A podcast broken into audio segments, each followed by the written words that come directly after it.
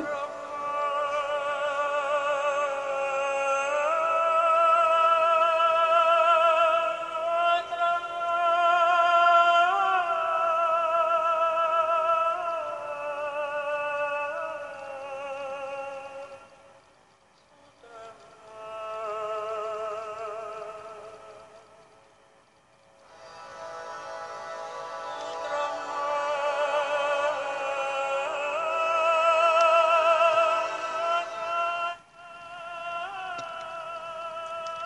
Sean bienvenidos una semana más al otro lado de la realidad. Un viernes más, un humilde servidor os acompañará en el viaje por la ruta inescrutable, eh, por el sendero de lo desconocido donde todos nosotros somos peregrinos que vamos con ese objetivo de un destino. El destino, amigos, se llama la verdad. Eh, bastan las presentaciones. Soy Álvaro Nula, ya me conoceréis de otros programas. Eh, el tema de hoy será un tema que sé que a todos os he llamado la atención alguna vez. Hoy hablaremos sobre esos famosos que tienen un lado desconocido y han aportado ideas en las logias masónicas. Sí, amigos, me refiero a los famosos que han participado en, la, en los masones. además, no nos olvidemos de las noticias que han ocurrido esta semana. Reconozco que ha sido una semana que ha hecho un gran favor al misterio. Eh, yo ya tengo ganas de arrancar, no sé vosotros.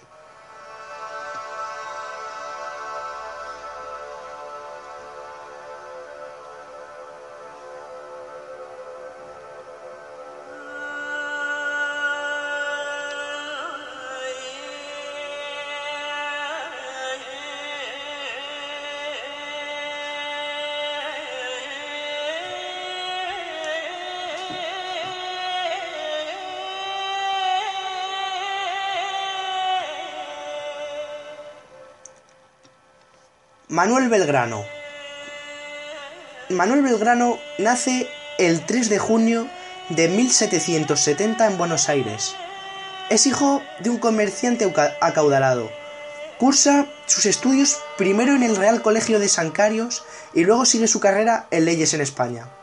De vuelta a Buenos Aires, trae consigo aires e ideas libertadoras, contagiado de la Revolución Francesa y de sus contactos. Recordamos uno de, sus comentarios.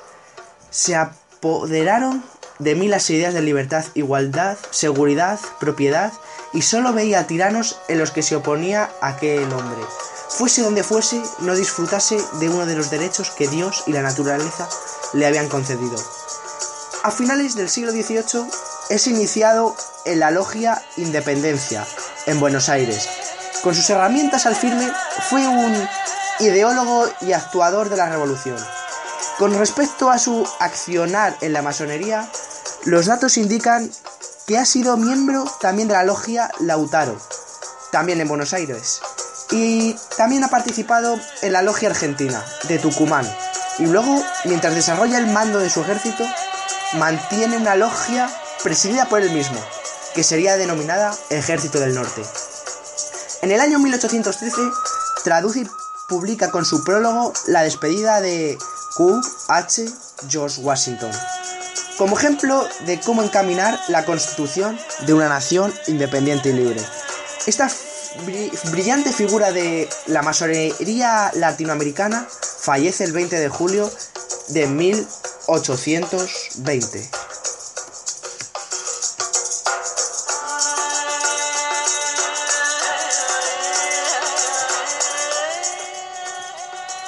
Napoleón Bonaparte. Napoleón ha sido proclamado y considerado masón, así como también lo han sido su padre, hermanos, incluso los militantes tenientes que se encontraban a su mando. Diversos documentos así lo prueban. En el archivo del Gran Oriente de Francia se encuentran estos documentos. Una carta escrita por el gran maestro Constant Chevelion el 10 de noviembre de 1934, contestando a un pedido de información desde la Gran Logia de Estados Unidos. Que explica que Napoleón Bonaparte efectivamente se inició en el Cairo, Egipto, en una logia de nombre Isis, famoso dios egipcio, presidido por el gran maestro Kleber. Esa misma logia fue la responsable de constituir formalmente el rito de Memphis en Motaban en 1815, por lo que añadidura Napoleón Bonaparte fue uno de los primeros masones bajo ese rito.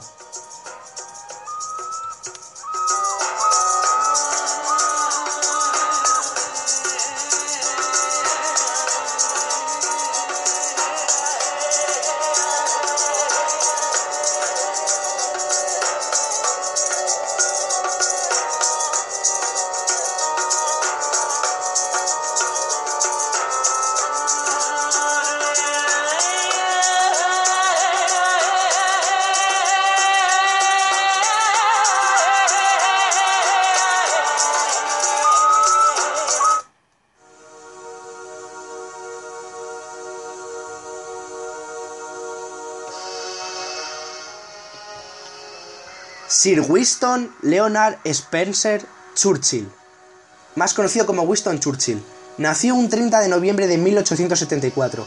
Fue iniciado en la logia Stanholm en 1591. De este fue iniciado el 24 de mayo de 1901. En la Biblioteca y Museo de la Masonería se expone el mandil del ilustre hermano Sir Winston Churchill. La inscripción en el Puch dice en letras doradas: Bro Winston Churchill, Stunholm Lodge, number 1591. Fue un escritor militar, estadista, historiador, orador y primer ministro británico. Recibió el Premio Nobel de la Literatura en 1953 en honor a sus brillantes discursos, artículos periodísticos y obras históricas. Sir Churchill fue el primero en alertarse sobre la situación de Adolf Hitler y el armamiento de la Alemania nazi. Abogó tempranamente por el fortalecimiento militar de Gran Bretaña frente a la sombra nazi. Durante la Segunda Guerra Mundial, particularmente los discursos de Sir Winston Churchill fueron una inspiración para el pueblo británico. En todo momento, además, Churchill fue un acérrimo aferrado a los conceptos de la democracia. Es famosa su frase de no me quiten el referéndum que me mata la democracia.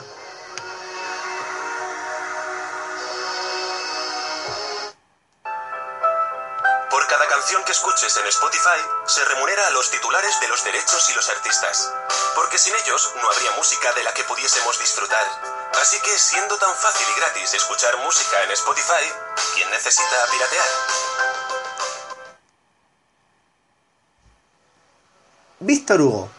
Víctor Hugo nació hace más de 200 años y en 1802 y falleció en el 1885 a la edad de 83 años recibiendo un funeral de nombre de Estado al cual asistieron dos millones de personas. Sus restos actualmente descansan en el Panteón de París. Este autor es saludado como una figura de profundo significado contemporáneo y se le acredita más que a ningún otro, como haber rescatado los significados de las palabras libertad, igualdad y fraternidad de las sangrientas ruinas de las guerras revolucionarias.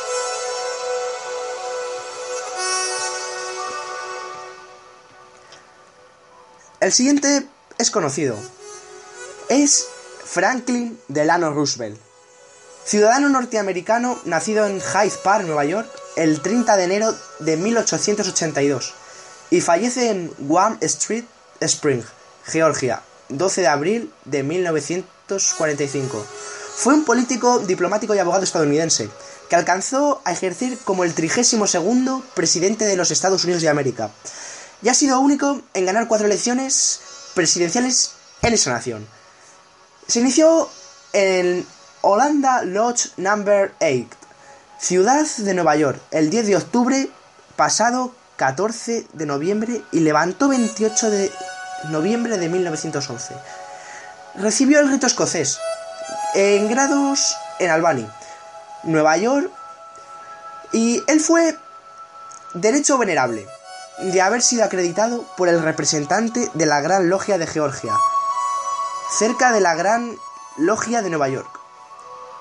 Asistió eh, al Arquitecto Lodge número 519 de la ciudad de Nueva York, donde crió a su hijo Elliot al grado sublime y pronunció un discurso en el que destacó la importancia de los principios masónicos de esta nación y su fe en el americanismo del arte antiguo.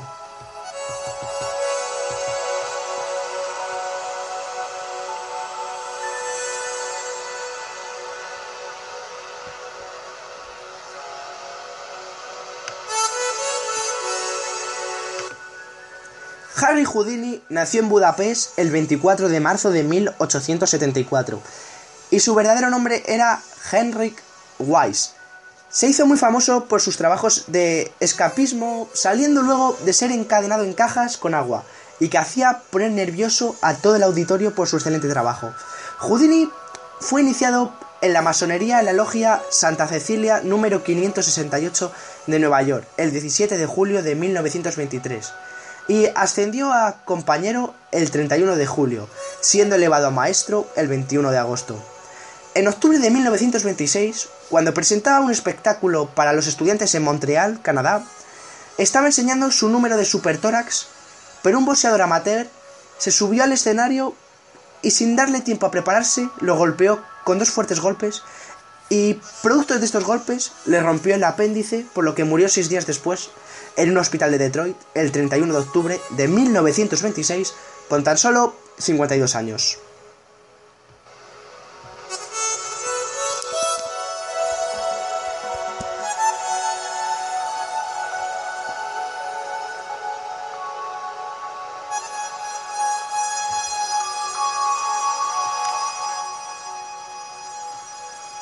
Rubén Darío nació en Metapa, hoy Ciudad Darío, en Nicaragua, el 18 de enero de 1867 y muere en León el 6 de febrero de 1916.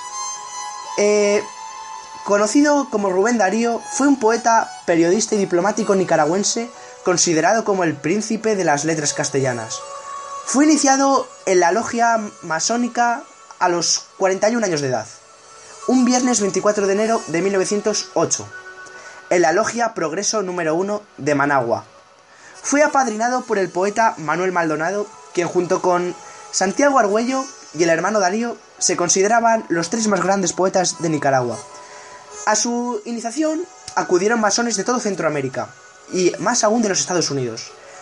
Entre otros masones nicaragüenses asistieron los doctores Rodolfo Espinoza, Juan Francisco Gutiérrez, su fiel amigo Manuel Maldonado, Rafael Zenol Cinera, Manuel Reyes Mayorga, el expresidente de Honduras Policarpo Bonilla y sus coetáneos General Guadalupe Reyes, Doctor Ricardo Aldubín, Don Juan Bautista Jiménez y muchos más.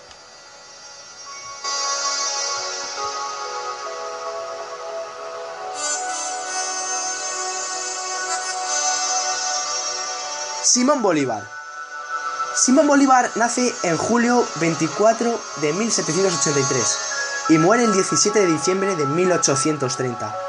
Presidente de Colombia y Perú, Bolívar dirigió las revoluciones contra el régimen español en el virreinato de Nueva Granada.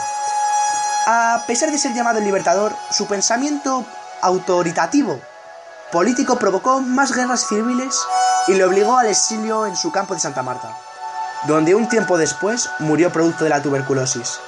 Fue iniciado como masón en Cádiz, España, uniéndose al rito escocés en 1807. Fundó la Logia Orden y Libertad número 2 en Perú, en el año 1824.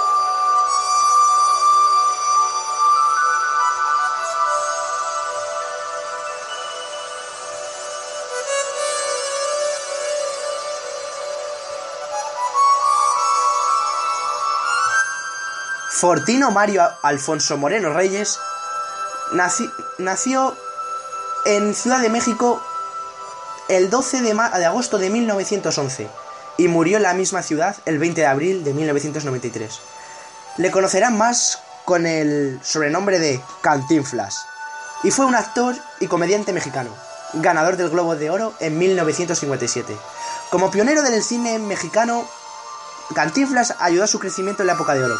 Su éxito como parte del floreciente cine mexicano ayudó a convertir a México en la capital americana del espectáculo.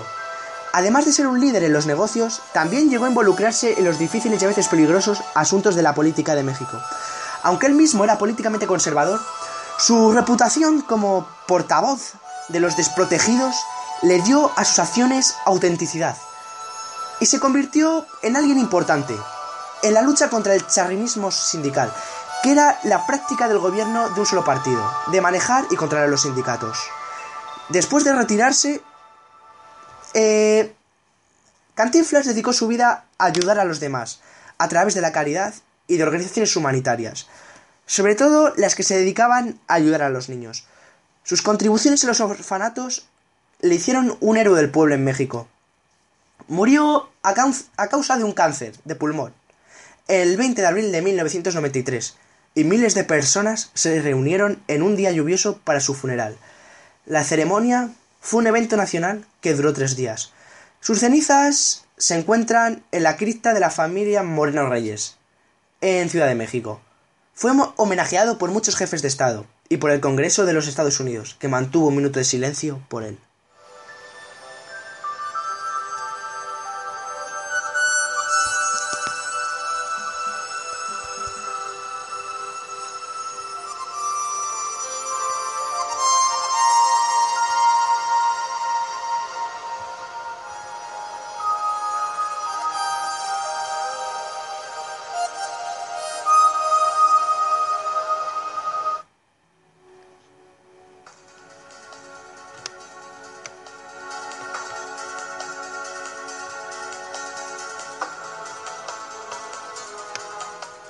Sir Arthur Conan Doyle, el famoso escritor, nació en Edimburgo en 1859. Estudió medicina en la Universidad de Edimburgo. En 1881 se graduó como médico naval. Mientras estudiaba, comenzó a escribir historias cortas. Eh, en junio de 1882 se mudó a Portsmouth, donde instaló una clínica. No tuvo suceso en su incursión como médico y siguió escribiendo más historias. Así nació el personaje Sherlock Holmes. El famoso detective demostró en varias de sus aventuras que sus conocimientos sobre masonería eran exhaustivos. Esos, conocimientos que tenía Sherlock Holmes obviamente venían de su creador, el masón Arthur Conan Doyle, quien fue iniciado el 26 de enero de 1887. Eh, eh, murió el 7 de julio de 1930 de un ataque al corazón y una estatua suya se encuentra en esa localidad donde residió durante 23 años. Eh, y sin embargo, no recibió ningún premio a lo largo de toda su carrera como escritor.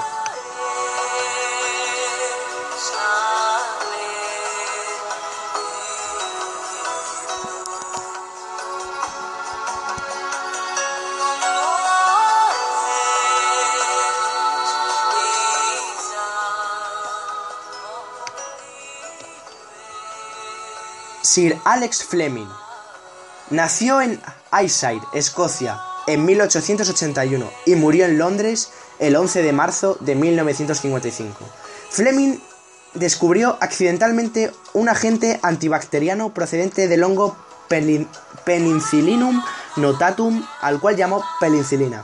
Por su descubrimiento del primer antibiótico fue hecho caballero y recibió premios Nobel de Filosofía, Fisiología y Medicina en 1945.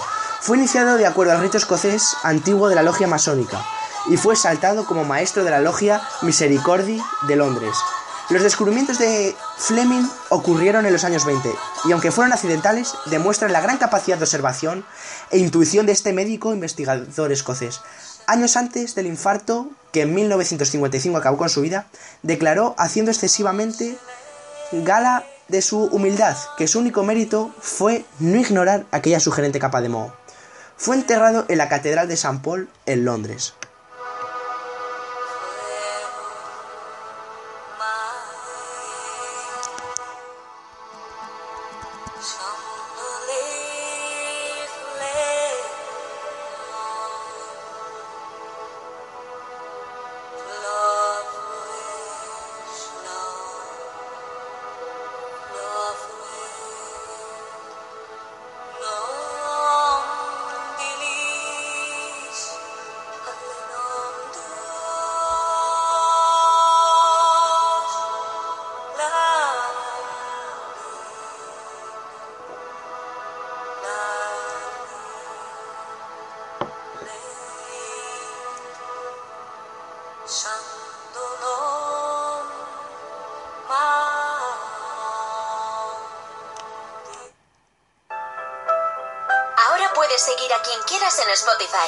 Desde el presidente de Estados Unidos hasta tu abuela, pasando por Metallica.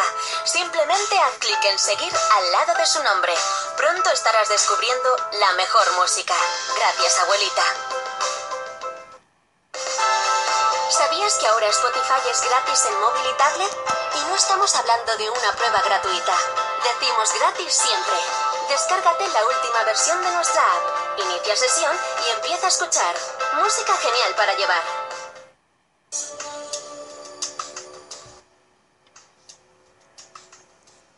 El escritor y filósofo Voltaire nació en París el 21 de noviembre de, 1964, de 1694 y murió en París el 30 de mayo de 1778.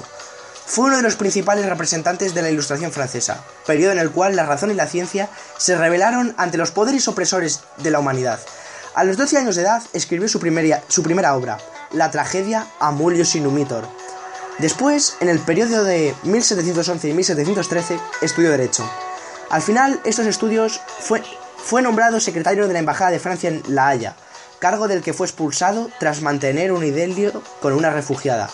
Mientras tanto, comenzó a escribir su famosa obra Edipo que se publicó en 1712.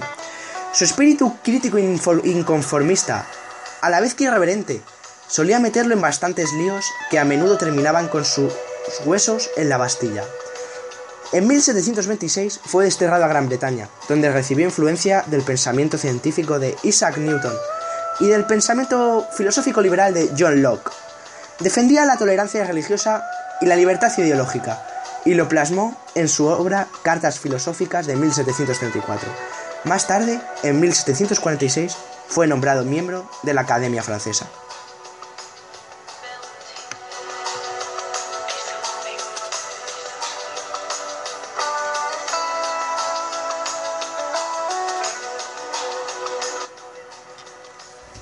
Goethe nació el 28 de agosto de 1749 en el seno de una familia de clase media, en Frankfurt.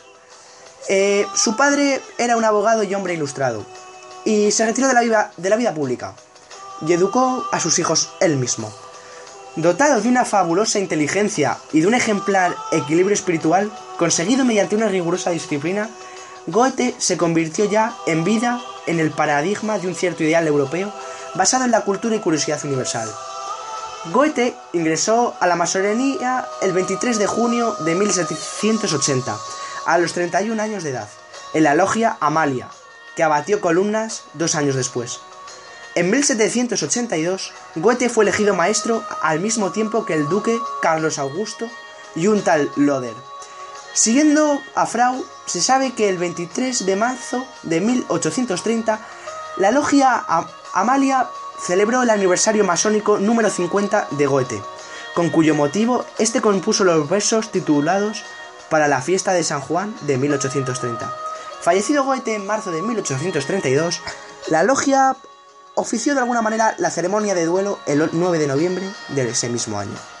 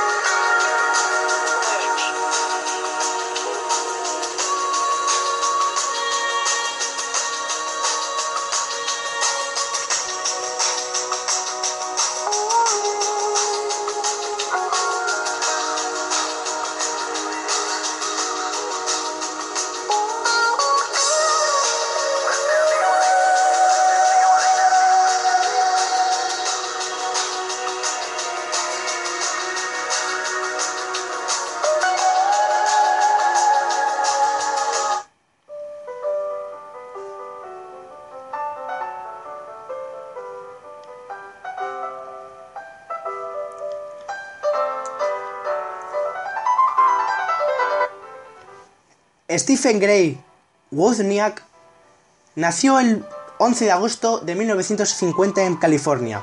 y sigue vivo. Es un americano ingeniero informático que confundó ahora Apple con Steve Jobs. Sus inventos y máquinas están reconocidos como una contribución significativa a la computadora personal y su revolución de la década de 1970. Wozniak creó el Apple I y el Apple II a mediados de la década de 1970. El primer prototipo fue desarrollado en un garaje. Fue iniciado en 1980 en la Caridad Lodge Number 362 en Campbell, California. Se levantó rápidamente a un masón de tercer grado, ya que todo lo que hace trata de hacerlo bien. Wozniak tiene varios apodos, entre ellos el Woz, maravilloso mago de Woz, y I Woz, una referencia al esquema de nombres ubicua de los productos de Apple. Eh, también recibe el nombre de iBooth, que hace referencia a la empresa fundada por él. Es a veces conocido como el otro Steve Jobs de Apple Computer, mejor conocido como Steve siendo cofundador de Steve Jobs.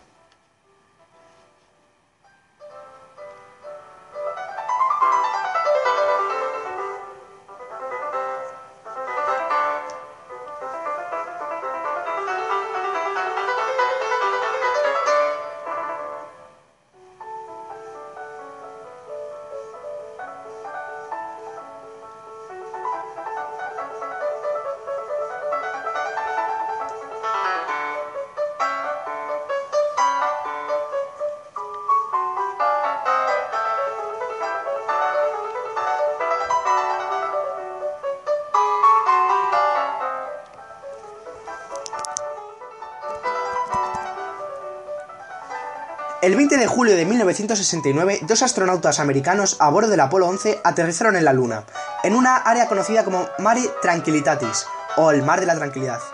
Uno de esos hombres valientes era el hermano Edwin Eugene Bath Aldrin, un miembro de la logia Clear Lake número 1417 de Seabrook, Texas. El hermano Aldrin llevó con él la orden especial del entonces gran maestre Dewey Smith, quien Instituye y fija al hermano Aldrin como diputado especial del Gran Maestre, y le concede hacia él el poder pleno con la premisa de representar al Gran Maestre, y lo autoriza a exigir jurisdicción territorial masónica en nombre de esta gran logia de Texas en la Luna. El hermano Aldrin certificó que el orden especial fue llevado por él a la Luna el 20 de julio de 1969, instaurando la masonería en la Luna.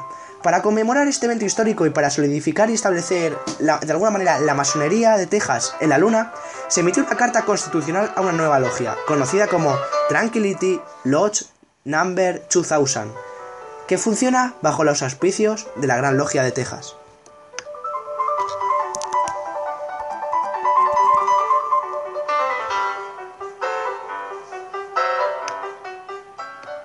Como el primer como el primer presidente estadounidense George Washington, eh, está también Abraham Lincoln. Este va a ser nuestro último, porque hay infinidad de famosos masones. Pero Abraham Lincoln no fue en realidad masón. Sin embargo, existe evidencia documental de su solicitud al ingreso a la orden a la Tyrian Lodge, en Springfield, Illinois, Estados Unidos. Poco tiempo después de su nominación para la presidencia de Estados Unidos por el Partido Republicano, el 16 de mayo de 1860 en Chicago.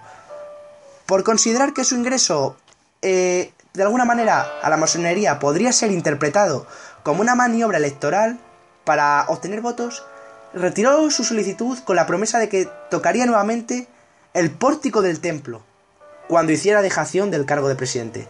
Lincoln ganó las elecciones eh, con con casi 2 millones de votos populares y 180 grandes electores. En 1863 realizó la Proclamación de la Emancipación, mediante la cual abolió la esclavitud en Estados Unidos y promovió la 13 y 14 enmienda a su constitución, estableciendo la protección a los derechos civiles. El 14 de abril de 1865, en Washington, asistiendo con su esposa a la comedia musical Our American Cousin fue asesinado con un solo tiro de pistola por John Wilkes, un actor muy popular de la época, partidario de los confederados. Hoy sus restos se encuentran en la misma ciudad de Springfield, Illinois, en Estados Unidos, en donde quiso ser masón a los 51 años de edad. Hubiera sido un gran honor tenerlo en la logia de los hermanos masones.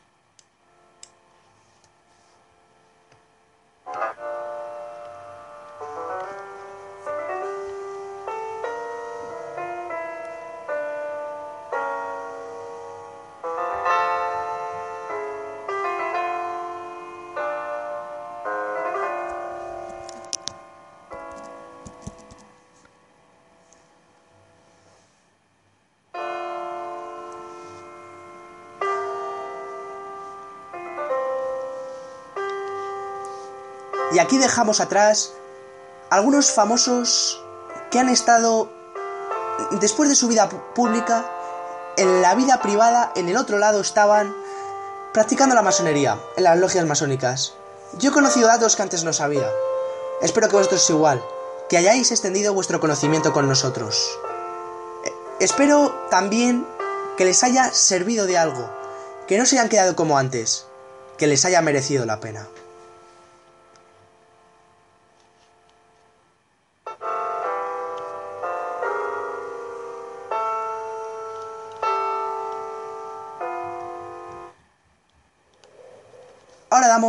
Paso a las noticias, que esta semana ha habido algunas que han impactado al inconsciente colectivo. La primera noticia es que la NASA espía al robot lunar chino Change E3. Las nuevas imágenes del vehículo explorador de China en la Luna eh, y su módulo de descenso Hollander Cheng 3 que actualmente circulan en Internet tras ser liberadas por la Academia de Ciencias de China, son excepcionalmente ricas en detalles y tonalidades. Las imágenes están siendo dadas a conocer justo cuando los medios de información oficiales de China han revelado que el vehículo ha sido reactivado tras dos semanas de hibernación para enfrentar la gélida noche lunar. Durante el periodo de oscuridad, las temperaturas cayeron bajo los 180 grados centígrados. Tras ser liberado del módulo de descenso, el rover Yutu, así se llama, se desplazó sobre la superficie lunar trazando un semicírculo alrededor del módulo de aterrizaje y, posteriormente se orientó en dirección al sur, deteniéndose en cinco puntos previamente seleccionados. Durante el proceso, ambas plataformas robóticas equipadas con cámaras obtuvieron imágenes de su entorno y fotografiaron mutuamente.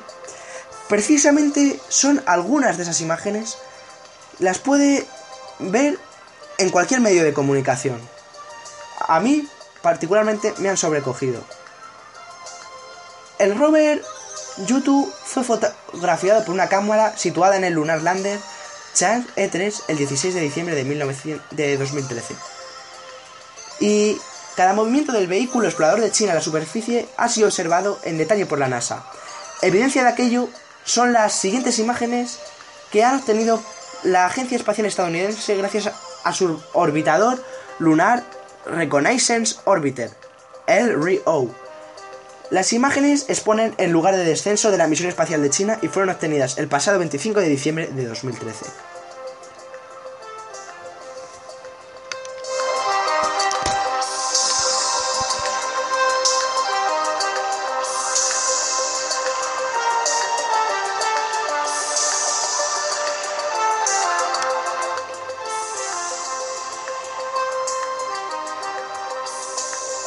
La siguiente noticia es que la SETI vaticina la detección de alienígenas para 2040.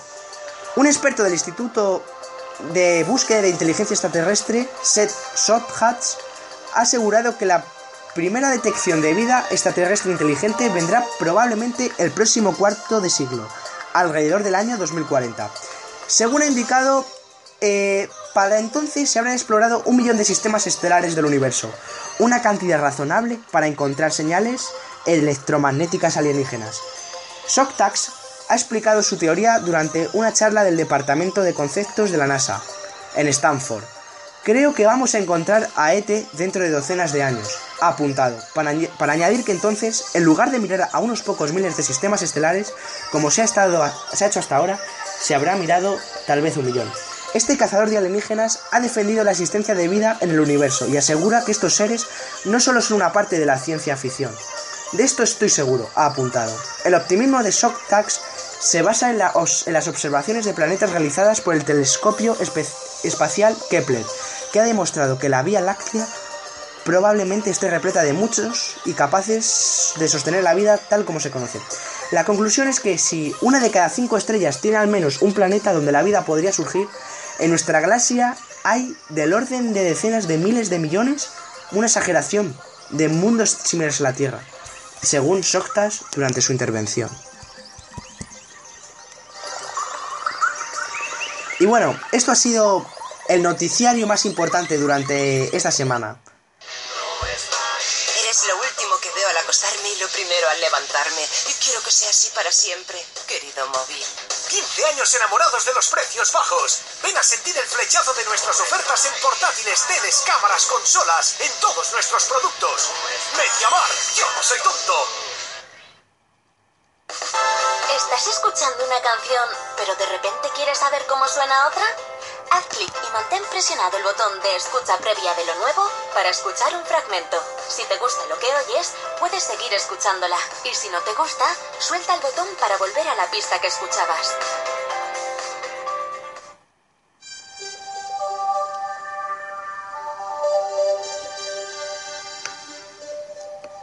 Y bueno, esto ha sido todo en el programa de hoy. Espero y deseo que hayan disfrutado, que hayan avanzado en ese peregrinaje eh, por la ruta hacia la verdad, por ese viaje que vamos todos juntos y acompañados, y que el misterio no falta. Eh, es esa constante búsqueda de esa verdad, de aquello inexplicable.